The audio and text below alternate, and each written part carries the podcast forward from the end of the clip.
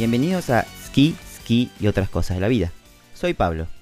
Hoy no me acompaña Pau porque se está tomando unas más que merecidas vacaciones. Y como no podremos grabar juntos por una semana, se me ocurrió que nos podemos tomar un pequeño descanso de Hibike Euphonium. Pero eso no significa que no hable de animes. Particularmente de esos animes que han hecho que me guste tanto esta forma tan interesante de contar historias.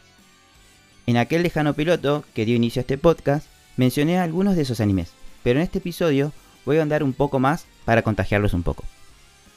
No voy a hacer un ranking, no soy muy fan de eso, ya que siempre son subjetivos. Dicho eso, seleccioné los 10 que más me han influenciado. No están en un orden particular, sino más que nada en cómo los llevo en mis recuerdos. Y hoy voy a hablar del primero que me influenció, el que me viene a la mente inmediatamente al pensar en anime, Robotech. Mucha de la info la saqué de nuestra compañera fiel, Wikipedia, y la wiki de Robotech, y un poco de mis recuerdos. ¿Qué es Robotech? Es una franquicia de ciencia ficción que comenzó con una serie de televisión animada de 85 episodios producida por Harmony Gold USA, en asociación con Tatsunoko Production y estrenada por primera vez en los Estados Unidos en 1985. El programa fue adaptado de tres series de anime japonesas originales: Super Dimensional Fortress Macross, Super Dimensional Cavalry Southern Cross y Genesis Climber Mospeada.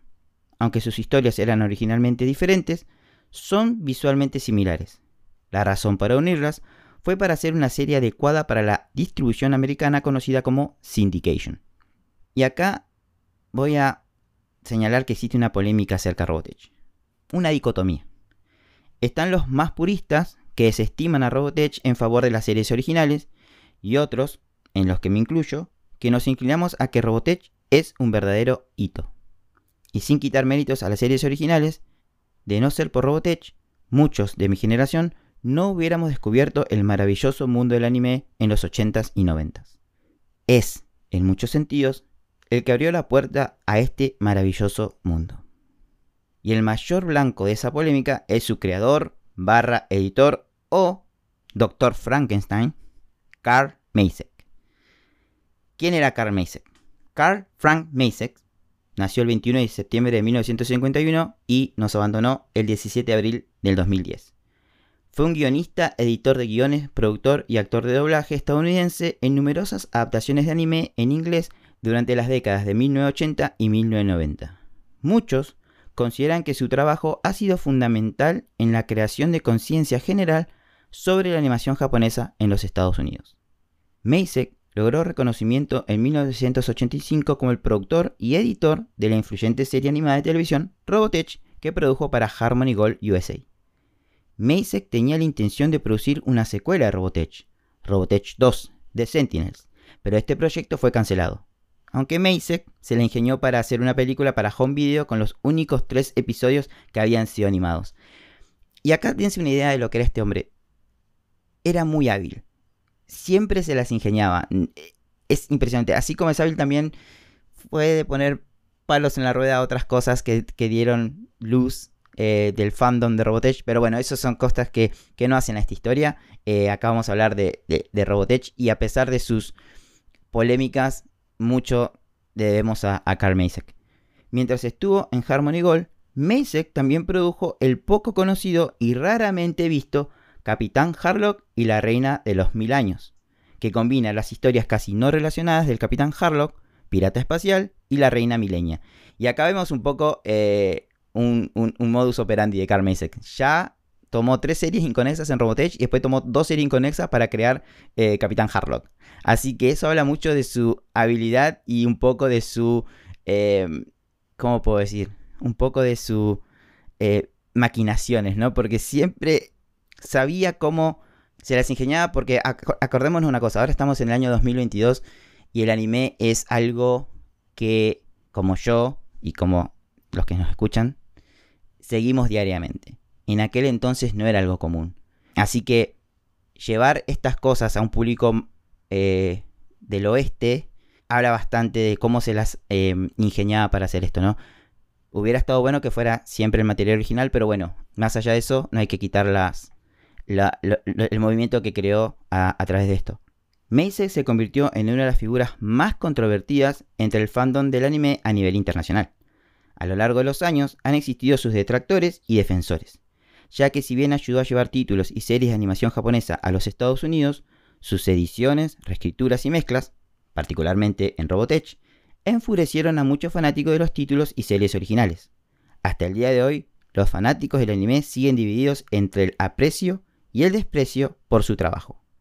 Y bueno, es un poco lo que les venía diciendo, ¿no? De que en mi caso le agradezco lo que hizo porque si no fuera por su ingenio, tal vez con el tiempo lo hubiera hecho, ¿no? Pero en ese momento eh, me despertó la chispa por el anime gracias a Robotech y a, lo que hizo Carmesek. Pero eh, también, como un, creador de contenidos, debemos... Eh, lo bueno es que están las dos cosas. Si no te gusta Robotech, puedes ir a ver las series originales o puedes apreciar las dos cosas. Y eso es para mí el, el, intermedio, ¿no? Que yo, yo me paro ahí. Puedo apreciar las dos, pero no le puedo quitar méritos a Robotech por lo que ha significado, no solamente para mí, sino para muchos que amamos el anime. Ahora, ¿por qué hizo una serie larga de tres series individuales? y tiene mucho que ver con cómo funciona algo en Estados Unidos que se llama syndication, que es la práctica de arrendar el derecho de transmitir programas de radio y televisión a múltiples estaciones, sin pasar por una cadena de transmisión, una network. Es común en los Estados Unidos donde las transmisiones están programadas por cadenas de televisión con afiliados locales independientes. La syndication está menos extendida en el resto del mundo, ya que la mayoría de los países tienen redes centralizadas o estaciones de televisión sin afiliados locales. ¿Qué son estos afiliados locales em, en Estados Unidos? Por ejemplo, vos tenés la NBC Network, la central creo que está en Nueva York, si no me equivoco, no quiero mentir, pero después está NBC Nebraska, por decir algo. Entonces, NBC Nebraska es independiente, pero está afiliada a NBC Central y entonces cuando uno logra arrendar su programa a syndication va a esas cadenas eh, independientes afiliadas, que no, no dependen sí o sí de lo que pase NBC. Algo así, que espero no, no confundir más que aclarar, pero básicamente es eso. Em, una vez que una serie arrancó su eh, principal run, como se le dice, eh, cuando llega a cierta cantidad de episodios, está disponible para syndication. Quiere decir que ya la cadena no es alquilar a otras cadenas. Hoy en día la cantidad de capítulos necesarios para ser sindicados son 100. Por ejemplo, una serie de televisión de 22 capítulos por temporada en una cadena estadounidense, luego de 5 temporadas sumaría la cantidad necesaria de capítulos para ser sindicados. Eso quiere decir que si vos tenés una serie y te la cancelaron a la tercera temporada, no tenés suficientes capítulos para venderlo a syndication. Lo cual es puede ser una significativa pérdida de dinero para los productores. Hoy en día, gracias a streaming, eso no es tan así porque vos puedes venderla a una cadena de streaming o directamente ya la haces en una cadena de streaming. Eh, perdón, en, una, en un servicio de streaming. Así que bueno, muchas series han sido rescatadas por eso. Eh, gracias a, la, nueva, al nuevo mundo que vimos de las transmisiones en, en servicio de streaming. Pero bueno, en aquel entonces era un poco diferente. Así que, ¿por qué unieron las tres series? La productora Harmony Gold combinó las tres series originales japonesas para comercializar macros en la televisión sindicada estadounidense, de lunes a viernes, ya que se requería un mínimo de 65 episodios en ese momento, 13 semanas a 5 episodios por semana. Las series individualmente no llegaban al total de episodios. Eso motivó a la productora a combinarla en una sola historia que abarcara tres generaciones. Como sabemos acá las, en el anime típicamente tenemos 12, 13 episodios, 23, 24, 25, 26 episodios. Entonces, una serie individual no serviría para hacer los syndication. En aquel entonces necesitaba sí o sí 65 capítulos para vender. Entonces, tuvo que armar un paquete. Harmony Gold y Carmen y dijeron, ah, bueno, mira, estas tres series se parecen. ¿Qué tal si ajustamos un poquito, cambiamos unos diálogos y la mandamos todas juntas? Y así nació Robotech. El plot. ¿De qué? La va Robotech la humanidad debe luchar en tres destructivas guerras Robotech, en sucesión con varias fuerzas invasoras, cada una de las cuales está motivada de una forma u otra por el deseo de obtener una poderosa fuente de energía llamada protocultura. Esta fue la excusa narrativa para poder unir las tres series animadas, que originalmente no tienen ninguna relación entre ellas, excepto por el uso de mechas. Pongámosle un pin. La primera guerra Robotech, la saga de Macros. La humanidad descubre una gigantesca nave alienígena estrellada en una isla del Pacífico Sur, la isla de Macros. La llegada de la nave alienígena hace que las naciones de todo el mundo se unan para dirigir esfuerzos pacíficos explorando los secretos de la robotecnología. La humanidad da un gigantesco paso tecnológico, pero al mismo tiempo capta la atención de unos gigantescos guerreros alienígenas llamados Centraedi, quienes llegan a la Tierra a reclamar la ahora reconvertida nave alienígena llamada Super Dimensional Fortress o SDF-1. El conflicto bélico deja la Tierra casi aniquilada. Los humanos adquieren conocimiento de la fuente de energía llamada protocultura. Además, se enteran de la existencia de los maestros Robotech, cuyo imperio galáctico protegían y patrullaban los Centraedi. En esta Paola acá, así que voy a decir el, su famoso chan chan chan. La segunda guerra Robotech, los maestros. Esta saga se centra en la llegada a la Tierra de los maestros Robotech, que han venido en busca de lo que resulta ser el único medio en el universo para producir protocultura, que se encuentra en las ruinas del SDF-1. Dana Sterling hija de los legendarios protectores de la Tierra Max y Mirilla Sterling, en la guerra contra los Centraedi, junto a la fuerza de la Cruz del Sur, logran derrotar a las ya deterioradas fuerzas enemigas, pero en el proceso esparcen las esporas de la flor de la vida, la fuente misma de la protocultura, atrayendo a un enemigo temible, los Invit. La tercera guerra Robotech, la nueva generación. Los Invit llegan a la Tierra atraídos por la flor de la vida, conquistan rápidamente el planeta. Entre la Primera y Segunda Guerra Robotech, comandados por Rick Hunter y Lisa Hayes, fuerzas expedicionarias salieron a la galaxia en busca de los maestros Robotech en una misión preventiva. Esta fuerza expedicionaria envía misiones de toda la galaxia para intentar liberar a la Tierra del yugo Invit. La historia sigue a un grupo de luchadores por la libertad mientras se abren camino hacia la batalla final con los Invit. ¡Uh! Ciencia ficción, aventura pura. Eso es Robotech y sobre todo que además de la buena historia, tiene mechas. Y para los que son eh, novatos o en este podcast o en el mundo del anime, se dirán, ¿qué es una mecha?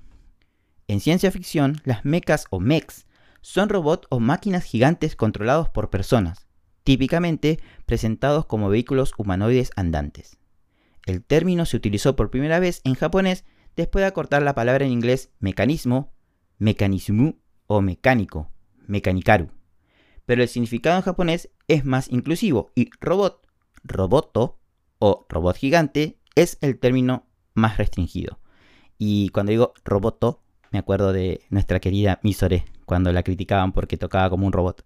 Las mechas varían mucho en tamaño y forma, pero se diferencian de los vehículos por su apariencia humanoide o biomórfica a menudo mucho más grandes que los seres humanos. Existen diferentes subgéneros con diferentes connotaciones de realismo.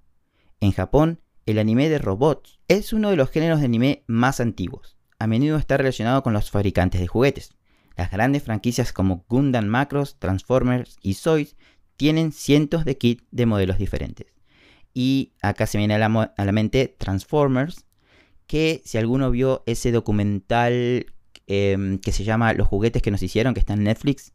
Eh, véanlo, es muy bueno porque es esta mezcla de, cómo la industria de los juguetes y la animación en general van de la mano y cómo unos juguetes japoneses terminaron siendo una de las franquicias más importantes de no solamente de animación en televisión, sino que ha llegado a tener cinco películas, eh, una peor que la otra, pero bueno, al fin y al cabo Transformers es significativa, pero bueno, eh, todo viene esto de, de, de las mecas el tamaño de la mecha puede variar según la historia y los conceptos involucrados. Algunos de ellos pueden ser considerablemente más altos que un tanque. Armored Trooper Bottoms, Megazone 23, Code Geass. Algunos pueden tener unos pocos pisos de altura. Gundam, Scoutfront, Bismarck, Gurren Lagann. Otros pueden ser tan altos como un rascacielos. Space Runaway Ideon, Genesis of Aquarion, Neon, Genesis Evangelion.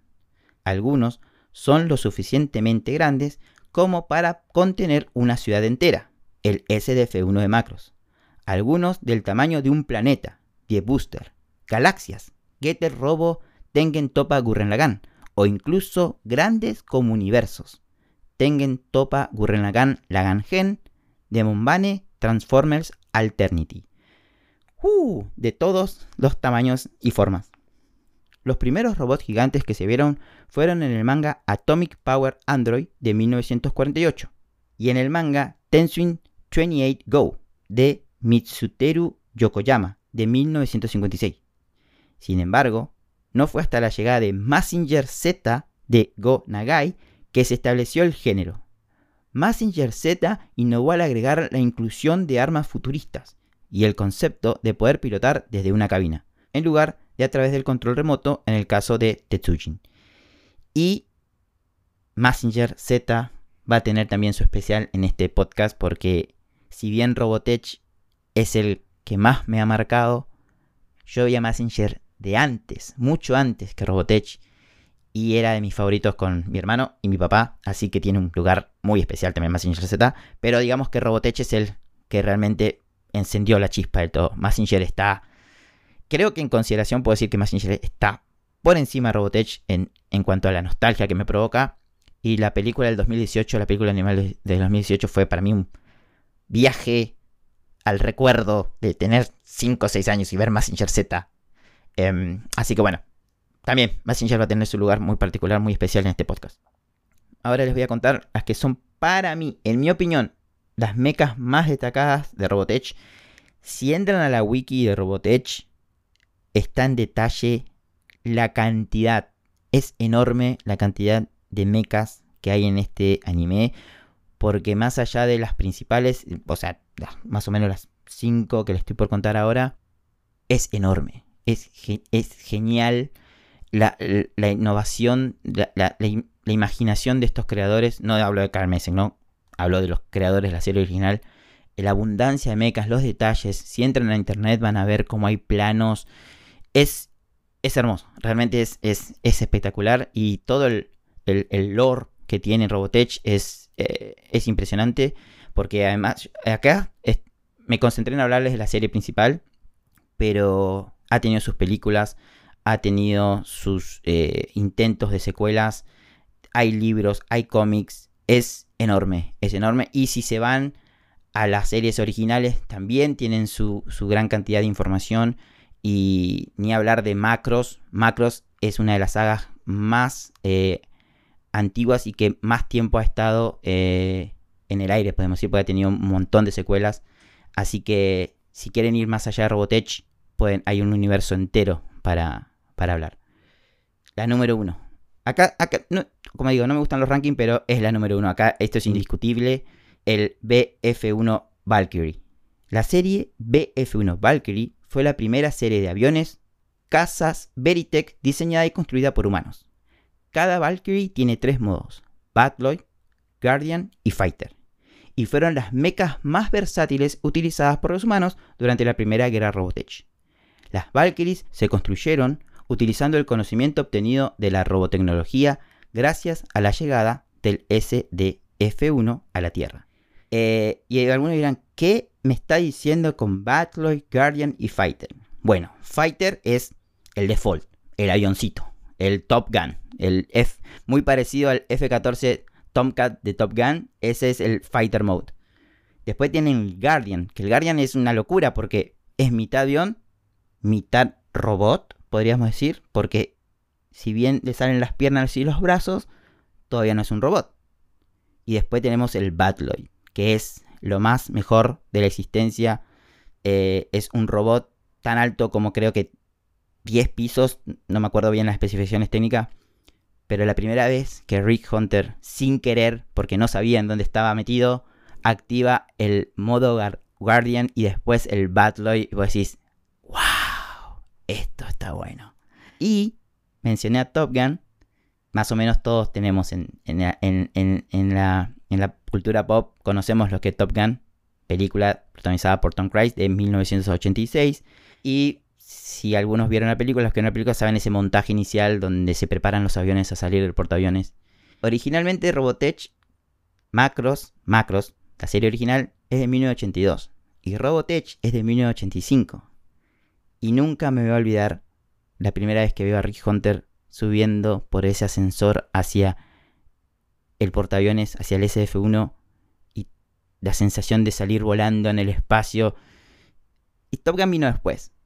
Pero bueno, no digo que cierta película hollywoodense se robó de un anime, pero solamente voy a decir que Rick Hunter estuvo antes que Pete Mitchell Maverick. SDF-1, Super Dimensional Fortress 1. El SDF-1 fue el buque de guerra históricamente más significativo en la historia humana. Originalmente, el SF-1 era la fortaleza de batalla de Zor, un científico que descubrió la flor de la vida y envió la nave a la Tierra para que no caiga en manos de los maestros Robotech. Luego de estrellarse contra la superficie de la Tierra en 1999, la gente de la Tierra se unió para reconstruir la nave, que luego desempeñaría un papel fundamental en la primera guerra Robotech, así como en la búsqueda de la protocultura en todo el universo. Cuando mencionaba lo de las mecas decían que puede ser tan grande como una ciudad.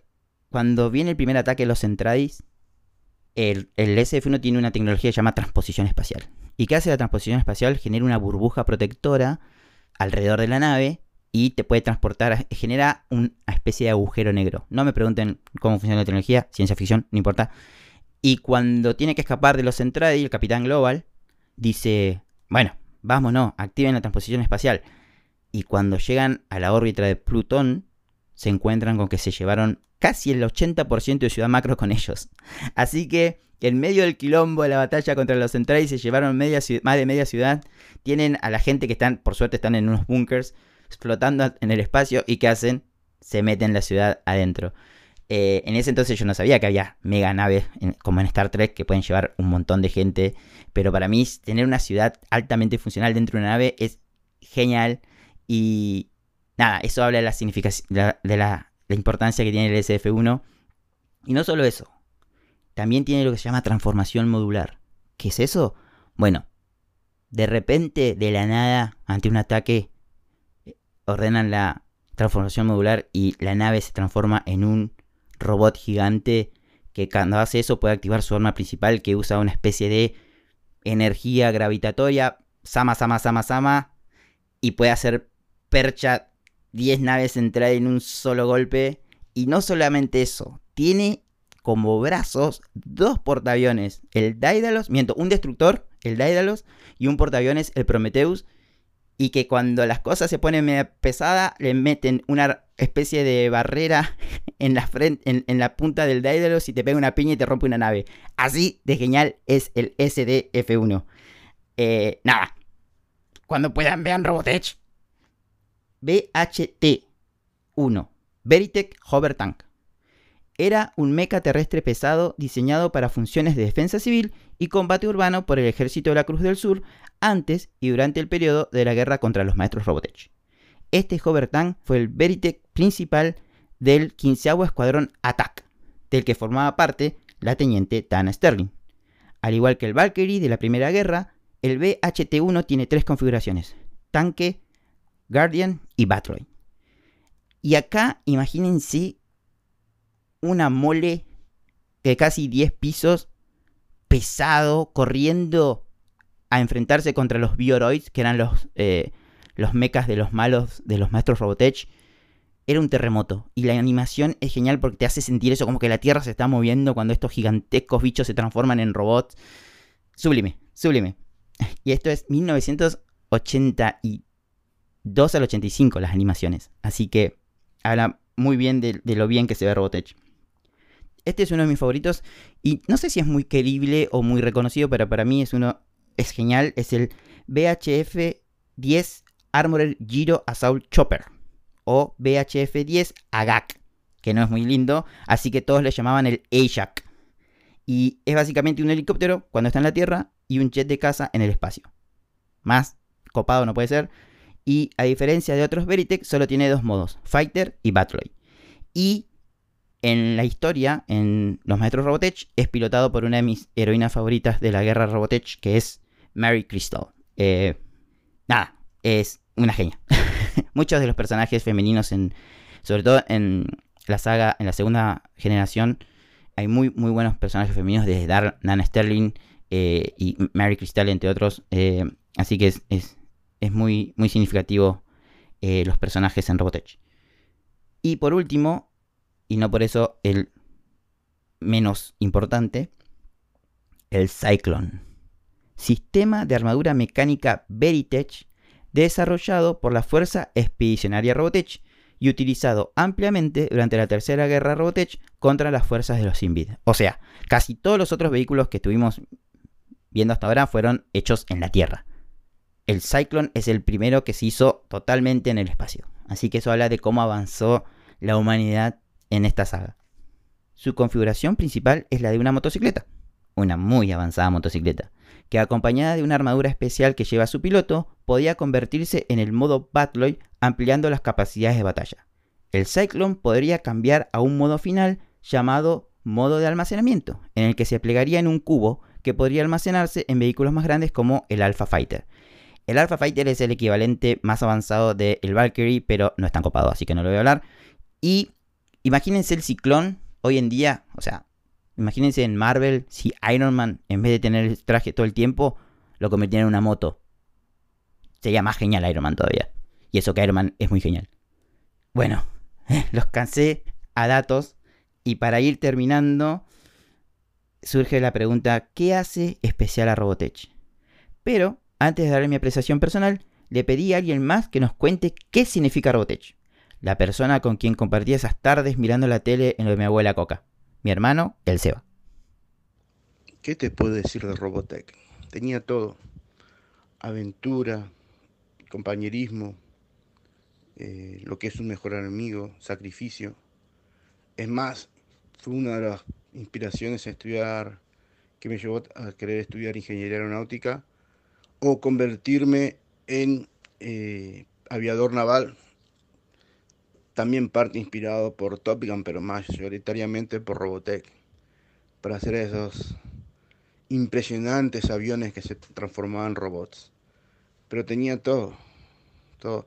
A pesar que con el tiempo supe que era un Frankenstein todo armado, pero si vos te pones el ar bien, tiene cierta continuidad. Tenés, eh, bueno, Macros, que es el primer capítulo Robotech, después tenés eh, Southern Cross y Mospeada, que es la tercera. Y si bien comparten, digamos, un tema en común que son las mecas, transformables en un ambiente militar. Esa es mi apreciación de Robotech. Gracias por ese resumen, Seba. Bueno, estamos llegando al final. ¿Qué es Robotech? Para, para mí, ¿no? Más allá del contexto de la guerra, lo que hace especial a Robotech es la humanidad y la búsqueda de la paz se toma el trabajo de pasar tiempo con sus personajes más allá del conflicto bélico. En la saga de Macros podemos seguir a sus protagonistas Rick Hunter y Lisa Hayes enredados en un triángulo amoroso con la mega estrella Lin Min Mei, mientras defienden al SF-1 y a la Tierra de la amenaza Centraedi. También llegamos a conocer y hasta simpatizar con los destructivos Centraedi, gigantescos clones cuya única razón de existir es la guerra. Al entrar en contacto con los humanos, descubren que pueden ser algo más que solo máquinas de destrucción. En los maestros Robotech, por primera vez entendí que no siempre los buenos ganan. Como ya les conté, si bien al final de la serie los defensores de la Tierra derrotan a la amenaza de los maestros Robotech, la victoria tiene esa hora derrota, ya que sus acciones provocarán la llegada del enemigo de todos, los Invit. En la nueva generación, los personajes experimentan el trauma y la desolación de la guerra total, la pérdida, pero también la esperanza. Nuestro grupo de rebeldes protagonistas no solo lidian con un enemigo que tiene control total de nuestro mundo, sino que comprenden que hay que ir más allá del odio hacia el enemigo y que se deben construir puentes para encontrar la paz. El protagonista, Scott Bernard, debe dejar el odio atrás y aprender que hay víctimas en ambos lados del conflicto. Yellow Dancer, un guerrero rebelde que al mismo tiempo es un icono de la paz, da esperanza a la humanidad a través de su música. Se enamora de una de las princesas guerreras Invit y juntos ayudan a alcanzar la paz. Sí, suena medio tonto y tal vez naive, pero créanme que para un pibe de 10 años eso fue súper significativo. No en ese entonces, voy a ser realista, ¿no? En ese entonces no me daba cuenta, estaba maravillado por em, cómo estos vehículos transformables y estos, estos guerreros, a veces el espectáculo de usos, pero le miraba a mi hermano y dice, pero no ganaron, no, no, los buenos ganaron, ¿cómo fue? Porque al final de esta saga la reina Invit decide irse a buscar un planeta donde no haga más daño. Y decís, ah, o sea, ganamos, ganaron los dos. O sea, no hubo un, vencedor, sino que fue la paz la que ganó. Entonces, y, en ese entonces ya tenía esos, esos atisbos de decir, oh, mira vos, no siempre tiene que ser vencedores y vencidos. Y, eso sinceramente me eh, marcó bastante el hecho de cómo también quiero contar las historias que, que, me imagino y demás eh, cuando, cuando escribo mis propias historias. Y además, Robotech no se deja llevar por el espíritu exitista y el final feliz de las historias clásicas. En Macros, en la última batalla contra el extremista Centred y Chiron, logran salvar a Nueva Macros, pero en el proceso se sacrifica al SF-1 y a toda su tripulación. Rick Hunter, al final comprende su rol en este cruel conflicto y decide ir al espacio junto a Lisa para prevenir desastres futuros. Min May abandona sus sueños de una vida hogareña junto a Rick, aceptando su rol de ícono de la esperanza para dedicarse de lleno a ayudar a la humanidad restante. En Los Maestros, Dana debe luchar contra el legado de sus padres y dejar en claro que ella es su propia persona. Pasa de ser una joven inmadura recién graduada de la escuela de oficiales a una líder nata, que no solo está comprometida con las fuerzas protectoras terrestres, sino que ante todo se debe a sus compañeros y a encontrar la paz. Podemos ver que tanto los terrícolas como los clones están subyugados a la voluntad de unos pocos hombres que toman decisiones que solo llevan a un círculo vicioso de destrucción. En la nueva generación, luego de la victoria final, Scott Bernard no se queda en la Tierra para tener un y vivieron felices para siempre junto a Marlene, la espía Invit de la cual se enamora, y su nueva familia de rebeldes. Es un hombre con una misión, encontrarse con las fuerzas expedicionarias y seguir colaborando en la búsqueda de la paz junto al ahora almirante Rick Hunter. Antepone el deber antes que su felicidad. Otro final agridulce. Más allá que en su superficie está llena de batallas espectaculares, mechas super geniales y personajes pintorescos, Robotech es ante todo una historia que habla de la vida. Una vida rodeada de eventos excepcionales, pero que toca a la humanidad tanto de los terrícolas como de los alienígenas, y créanme que eso es, de alguna manera, como la vida misma. Y bueno, eso fue Robotech. Si me pusiera a hablar de Robotech, tendría que hacer un podcast dedicado solo a Robotech. Este, pero quería aprovechar este, este lapsus que tenemos sin poder este, tener a nuestra coanfitriona para demostrar un poco por qué hacemos este podcast lo que me motiva semana a semana a ponerme enfrente de una pantalla con mis anotaciones y, hablar de animes. Eh, y este es, sin lugar a dudas, el, que me hizo amar esta, este tipo de historias. Y con eso llegamos al final de un nuevo episodio. Los esperamos la próxima semana, ya con Pau. Eh, espero que no se enoje porque usé su chan chan chan. Recuerden chequear el próximo episodio en su app de podcast favorita. Hasta el próximo encuentro. Y otras cosas de la vida es producido por Paola Parra y Pablo Campbell. Música original por Rafael Garritano. Arte por Natalia Caride. Recuerden contactarnos a ski.ski.podcast.gmail.com o en nuestro Instagram ski.ski.podcast. Gracias por escucharnos.